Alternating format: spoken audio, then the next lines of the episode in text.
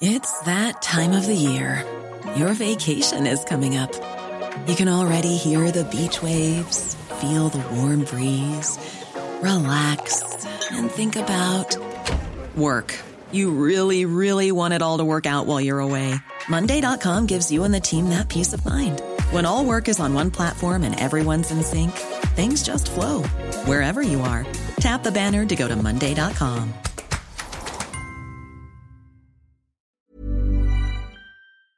Ya tenemos nuevo gobierno en España.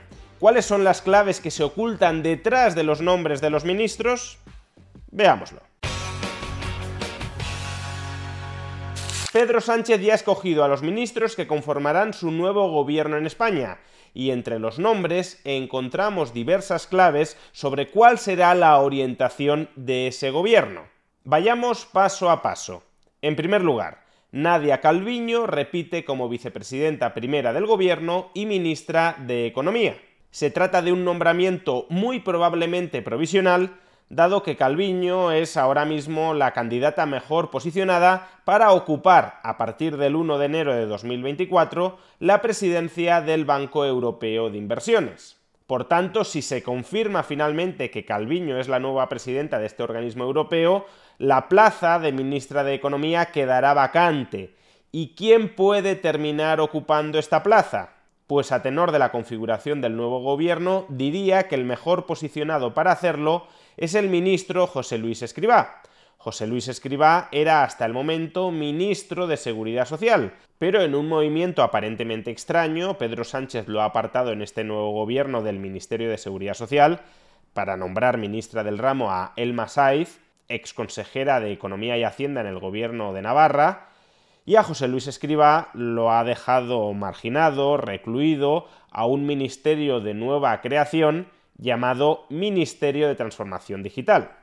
Ahora bien, démonos cuenta de que este Ministerio de Transformación Digital en realidad es una segmentación del Ministerio de Economía que hasta el momento ostentaba Nadia Calviño. Nadia Calviño era ministra de Asuntos Económicos y Transformación Digital. Pues bien, a partir de ahora Nadia Calviño solo será ministra de Asuntos Económicos y José Luis Escribá se queda con el contenido de transformación digital. Previsiblemente, cuando Nadia Calviño abandone el gobierno para ocupar la presidencia del Banco Europeo de Inversiones, estos dos ministerios se fusionarán de nuevo, Ministerio de Asuntos Económicos y Transformación Digital, y José Luis Escribá será el candidato natural para ocupar ese puesto. En segundo lugar, Félix Bolaños, que hasta ahora era ministro de Presidencia, pasará a ser también el ministro de Justicia. ¿Y qué relevancia tiene este nombramiento? Pues dar la batalla para colonizar el Consejo General del Poder Judicial. Al fin y al cabo, Félix Bolaños es uno de los más firmes opositores a que cambie el modelo de nombramiento de los vocales del Consejo General del Poder Judicial. Félix Bolaños rechaza que los jueces puedan nombrar, puedan escoger a los vocales del Consejo General del Poder Judicial, que es la reforma que le reclama el Partido Popular para que pueda haber un pacto entre PP y PSOE, y aboga en cambio porque sean los políticos los que continúen nombrando a los vocales del gobierno de los jueces. Eh, en un Estado de Derecho, en una democracia, con nuestra Constitución, ni los jueces pueden elegir a los jueces, ni los políticos pueden elegir a los políticos. A todos nos eligen los ciudadanos, porque son poderes del Estado. Por tanto, vamos claramente hacia un asalto del Poder Judicial por parte del Partido Socialista. En tercer lugar, los nombramientos como ministros de Pablo Bustinduy y de Ana Redondo, que es otra forma de decir el modo en el que Pedro Sánchez y Yolanda Díaz han enterrado la presencia de Podemos dentro del Consejo de Ministros. Por un lado, Pablo Bustinduy será ministro de Derechos Sociales, de Consumo y de Agenda 2030. Se queda así con dos ministerios que previamente tenía el espacio de Unidas Podemos. El Ministerio de Consumo, que estaba ocupado por Alberto Garzón y que desaparece como ministerio independiente, probablemente porque nunca tuvo mucho sentido y fue un ministerio creado ad hoc para buscar un encaje a Alberto Garzón, y por otro lado, y sobre todo, se queda con el Ministerio de Derechos Sociales y Agenda 2030, que es el ministerio que en un primer momento ocupó Pablo Iglesias y que tras la salida del gobierno de Pablo Iglesias pasó a ocupar la nueva secretaria general de Podemos, Ione Belarra. Pues bien, Ione Belarra es expulsada del gobierno y se coloca en su lugar, como digo, a Pablo Bustinduy. ¿Y quién es Pablo Bustinduy? Pues Pablo Bustinduy formó parte de Podemos hasta el año 2019, formaba parte de lo que podríamos llamar el sector errejonista dentro de Podemos, aunque no tenía una muy mala relación con Pablo Iglesias, pero en 2019 decidió dejar la política, dijo en su momento, por razones personales.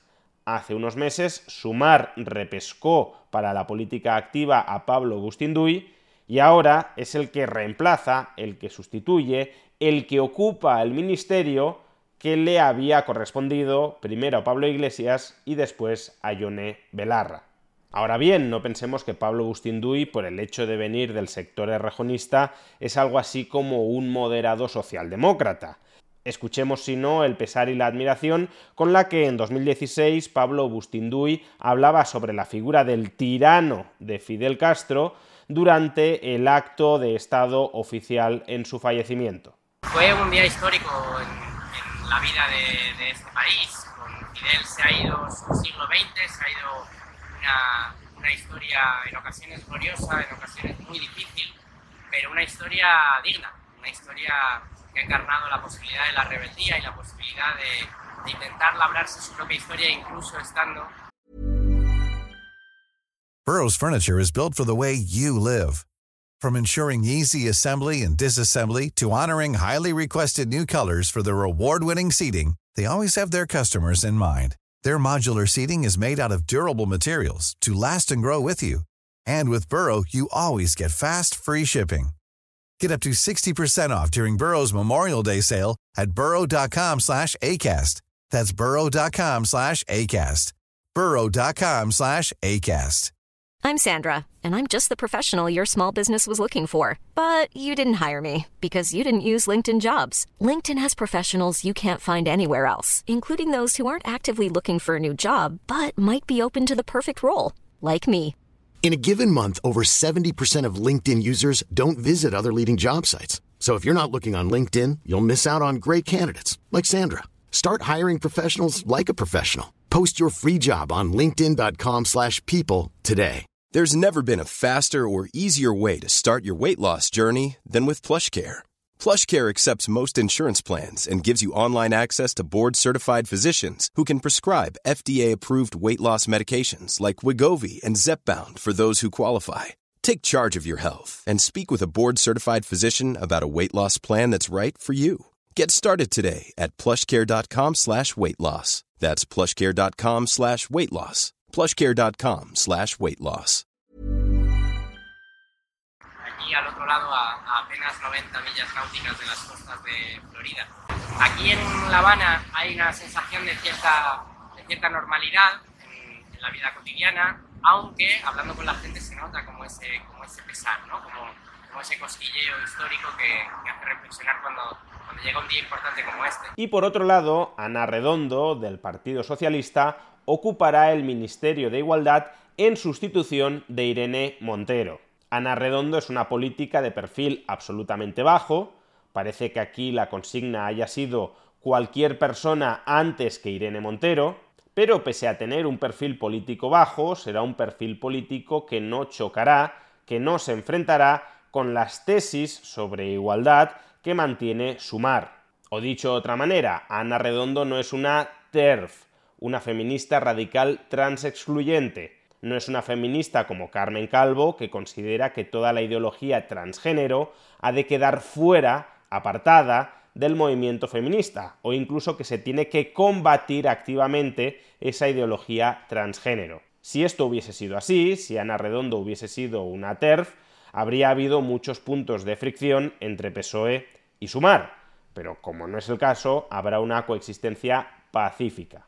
Con Pablo Bustindú y Ana Redondo, por tanto, se da carpetazo definitivo a la presencia de Podemos dentro del gobierno. Bueno, para mí la noticia de hoy es que Pedro Sánchez ha decidido echar a Podemos del gobierno, no quiso meternos al principio, hizo que se repitieran las elecciones, montó la operación Errejón Ya lo decía un asesor de Sánchez aquello de ahora es tu turno, Íñigo. No le salió esa vez y esta vez sí. En cuarto lugar, Ana Redondo no solo es doctora en Derecho Constitucional, sino que también ha sido la mano derecha de Óscar Puente. Cuando Óscar Puente fue alcalde de Valladolid, Ana Redondo ocupó la Concejalía de Cultura y fue segunda teniente de alcalde. Pues bien, en cuarto lugar, Óscar Puente, el exalcalde de Valladolid, será el nuevo ministro de Transportes de este gobierno. Es decir, que Óscar Puente gana mucha cuota de poder dentro del Ejecutivo. No solo él mismo es ministro, sino que coloca como ministra a su mano derecha.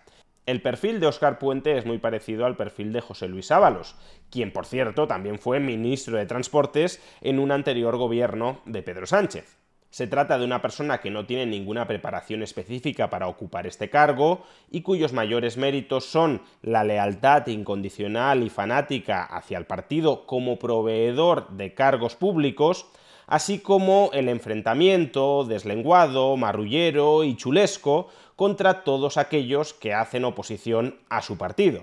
Es decir, estamos ante un nombramiento dirigido más bien a buscar acomodo a las personas más leales al partido o a Sánchez, así como a desestabilizar a la oposición, y no ante un nombramiento que busque gestionar adecuadamente el Ministerio de Transportes de España. En quinto lugar, y hablando de utilizar el Gobierno de España como agencia de recolocación de miembros del partido que han perdido su poder territorial, aparte de los casos de Óscar Puente, exalcalde de Valladolid, perdió las elecciones, y también de Ana Redondo, mano derecha de Óscar Puente en la fallida alcaldía de Valladolid. También podemos mencionar a Jordi Hereu, nuevo ministro de Industria y exalcalde de Barcelona, expulsado de la alcaldía por los ciudadanos. O también podemos mencionar a Ángel Víctor Torres, expresidente de Canarias, expresidente porque perdió las recientes elecciones autonómicas y que pasará a ocupar el Ministerio de Política Territorial y Memoria Democrática. Y en esta misma línea también cabe mencionar a Mónica García, que tras perder dos elecciones autonómicas consecutivas contra Isabel Díaz Ayuso, pasará a ser la nueva ministra de Sanidad del Gobierno de España. En sexto lugar, y dentro del capítulo de creación de ministerios ad hoc para colocar las cuotas de poder de mi socio de coalición, en este caso de Sumar, encontramos dos nuevos ministerios. Por un lado tenemos el Ministerio de Cultura, que se desgaja del Ministerio de Cultura y Deportes. Este ministerio estaba ocupado hasta el momento por Miquel Iseta, del PSC, Partido de los Socialistas de Cataluña, pero claro, como el PSC ahora conserva su cuota de poder a través de Jordi Hereu, ministro de Industria, pues a Miquel Iseta ya se lo puede echar del gobierno para desgajar este ministerio en dos la parte de deportes se integra con educación y la parte de cultura se le entrega a Sumar para que puedan colocar a uno de los suyos, en este caso a Ernest Urtasun. Y por otro lado se crea un nuevo ministerio, Juventud e Infancia, al frente del cual se colocará a la europarlamentaria de Izquierda Unida, Sira Rego. Al igual que Oscar Puente, no tiene ninguna preparación específica para el cargo, es nutricionista, pero también, al igual que Oscar Puente, es una persona muy leal a su partido y con un perfil político muy combativo. Pido vuestro apoyo para que construyamos juntas una Europa más democrática, más justa y más fraterna, en definitiva, antifascista. Arriba las que luchan.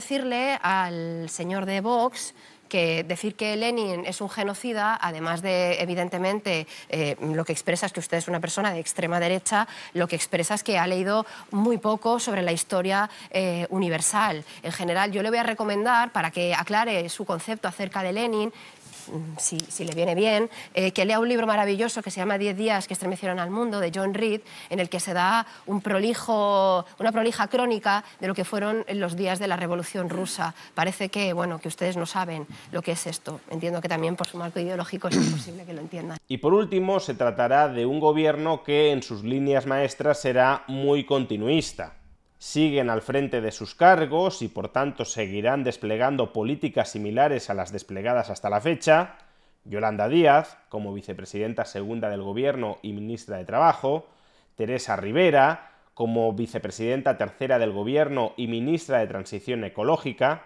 María Jesús Montero, ahora como vicepresidenta cuarta del Gobierno y en todo caso ministra de Hacienda, José Manuel Álvarez como ministro de Exteriores, Fernando Grande Marlasca como ministro del Interior, Margarita Robles como ministra de Defensa, Pilar Alegría como ministra de Educación y a partir de ahora también portavoz del Gobierno, Luis Planas como ministro de Agricultura o Diana Morant como ministra de Ciencia e Innovación. Por tanto, y en definitiva, este gobierno es un gobierno personalista que gira alrededor de la figura de Pedro Sánchez y que es fruto de dos procesos de negociación política por el reparto de los sillones.